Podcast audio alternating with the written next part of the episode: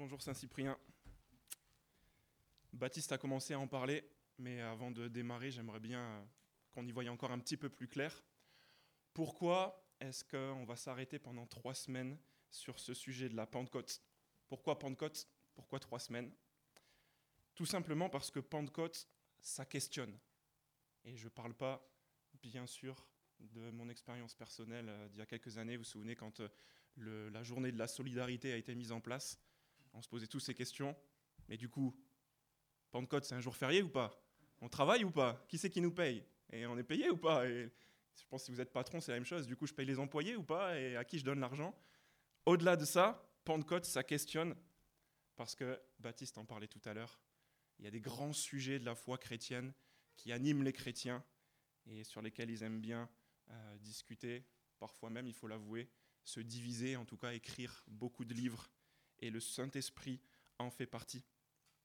Pentecôte, comme euh, Baptiste vient nous le lire, c'est un événement historique qui est survenu au premier siècle, c'est pour ça qu'on a lu dans ce livre de Actes des Apôtres, lors d'une fête qui s'appelait elle-même Pentecôte.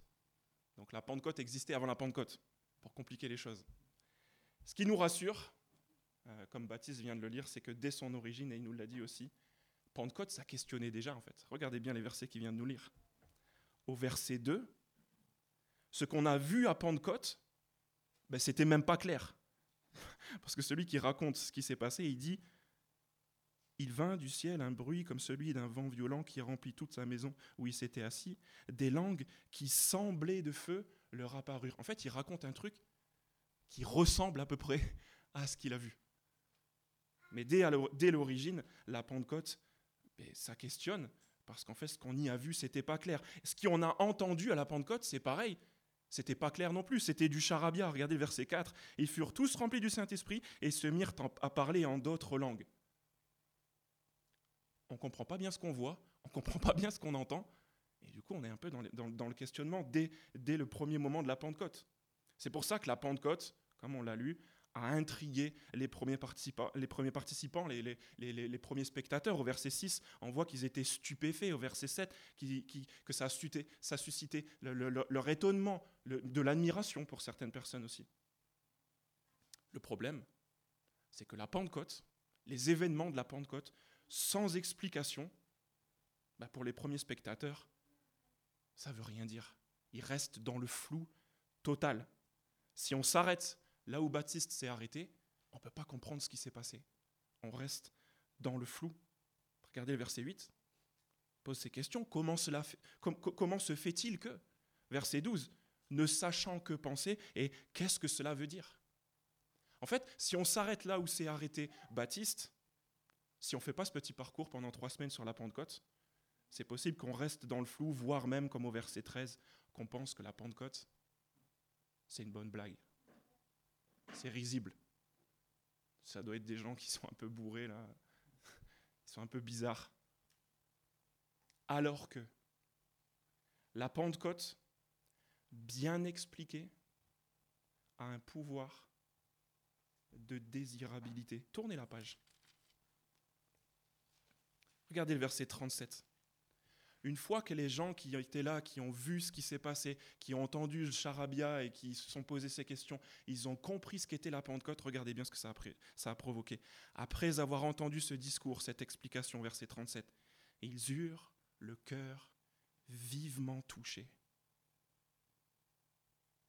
Et on peut même s'arrêter là. Ils eurent le cœur vivement touché. La Pentecôte, bien expliquée, voilà son pouvoir. Quand est-ce qu'a été la dernière fois que vous êtes senti vivant comme ça?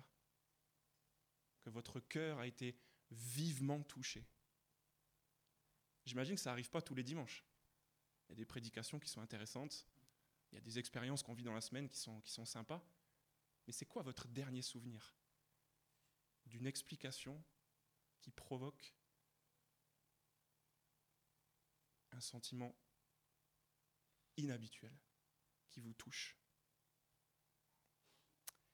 parce que Pentecôte, ça questionne, et qu'on a cette logique dans la prédication de rendre les choses claires, c'est pour ça que les, trois prochains dimanches, on vous propose de revisiter pour mieux comprendre d'abord les événements de la Pentecôte, mais aussi et surtout, j'espère, on souhaite vivre ensemble cette expérience, d'avoir le cœur vivement touché, même pour ceux qui ont l'habitude, qui connaissent le sujet, qui savent ce qui s'est passé la Pentecôte.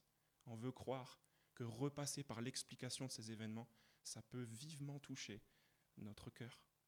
J'en parle pas pour ceux qui sont dans le flou, pour ceux qui sont en train de découvrir que ça peut être la Pentecôte. J'espère vraiment que ça peut tous nous arriver, que nos cœurs soient vivement touchés par la signification de la réalisation de ce qu'est Pentecôte et qui est une promesse en fait. Donc on va le faire les trois prochains dimanches pour terminer cette petite introduction. Ce dimanche, dimanche prochain, dimanche 23, en faisant trois choses. D'abord, aujourd'hui, on va prendre connaissance de la promesse initiale qui s'accomplit à la Pentecôte. Ce qui s'est passé dans Acte 2, c'était une promesse, et on va le voir ensemble ce matin. La semaine prochaine, on verra, euh, on va prendre connaissance du dispensateur de cette promesse. Il y a un élément clé dans l'accomplissement de cette promesse, et on va apprendre à le connaître ensemble. Et enfin, le 23, on verra les conséquences, les bénéfices de la Pentecôte. Pourquoi ça peut être intéressant pour nous, euh, cet événement, au-delà du jour férié. Pourquoi est-ce qu'on va le faire comme ça? Bah, Tout simplement parce que l'explication qui se trouve après le verset 13, dans les versets 14 euh, jusqu'à 37 où on a lu, en fait, l'homme qui explique la Pentecôte, il fait exactement ça. Il fait ces trois dimanches qu'on va faire ensemble. Premièrement, il parle de la promesse dans les versets 14 à 21. C'est ce qu'on va voir ce matin.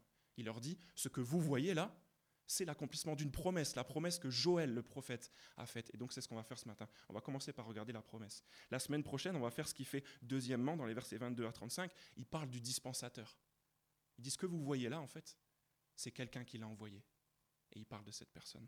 Et troisièmement, on voit les bénéfices dans les versets 36 à 47. Donc vous voyez pourquoi on va le faire tout, simplement, tout simplement parce que celui qui a expliqué la Pentecôte et qui a provoqué ce, sentiment de toucher vivement le cœur de ceux qui écoutaient, il l'a fait de cette manière-là.